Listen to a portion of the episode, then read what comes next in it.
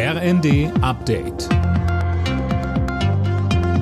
Stündlich neu. Auf den Punkt informiert. Ich bin Johannes Schmidt. Wie geht es weiter nach den großen Protesten der Bauern?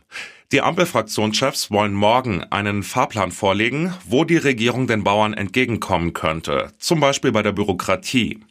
Umweltministerin Lemke will einen konstruktiven Austausch mit den Landwirten. Ein auskömmliches und nachhaltiges Wirtschaften kann nur funktionieren, wenn wir die Bauern mitnehmen und wenn sie die guten, die nachhaltig produzierten Produkte auch zu einem fairen Preis absetzen können. Und hier brauchen sie eine gestärkte Position in den Preisverhandlungen mit dem Handel.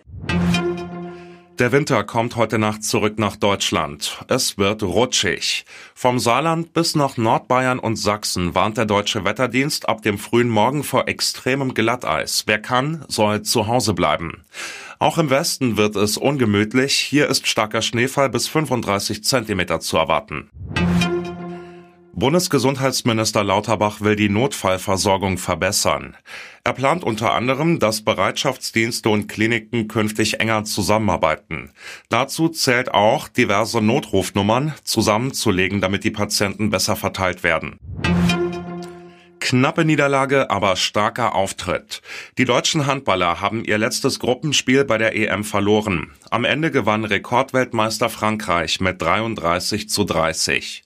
Torhüter Andreas Wolf war nach dem Spiel im ersten trotzdem alles andere als niedergeschlagen. Wir haben nach den Sternen gegriffen, äh, haben leider einen Tritt verpasst und sind, äh, sind noch nicht die Stufe raufgeklettert, die wir, die wir raufgeklettert sein wollten.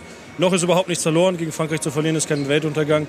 Wir haben jetzt alle Chancen aus eigener Kraft noch ins äh, Halbfinale vorzudringen und das werden wir auf jeden Fall nutzen in Köln und werden 100 Prozent geben.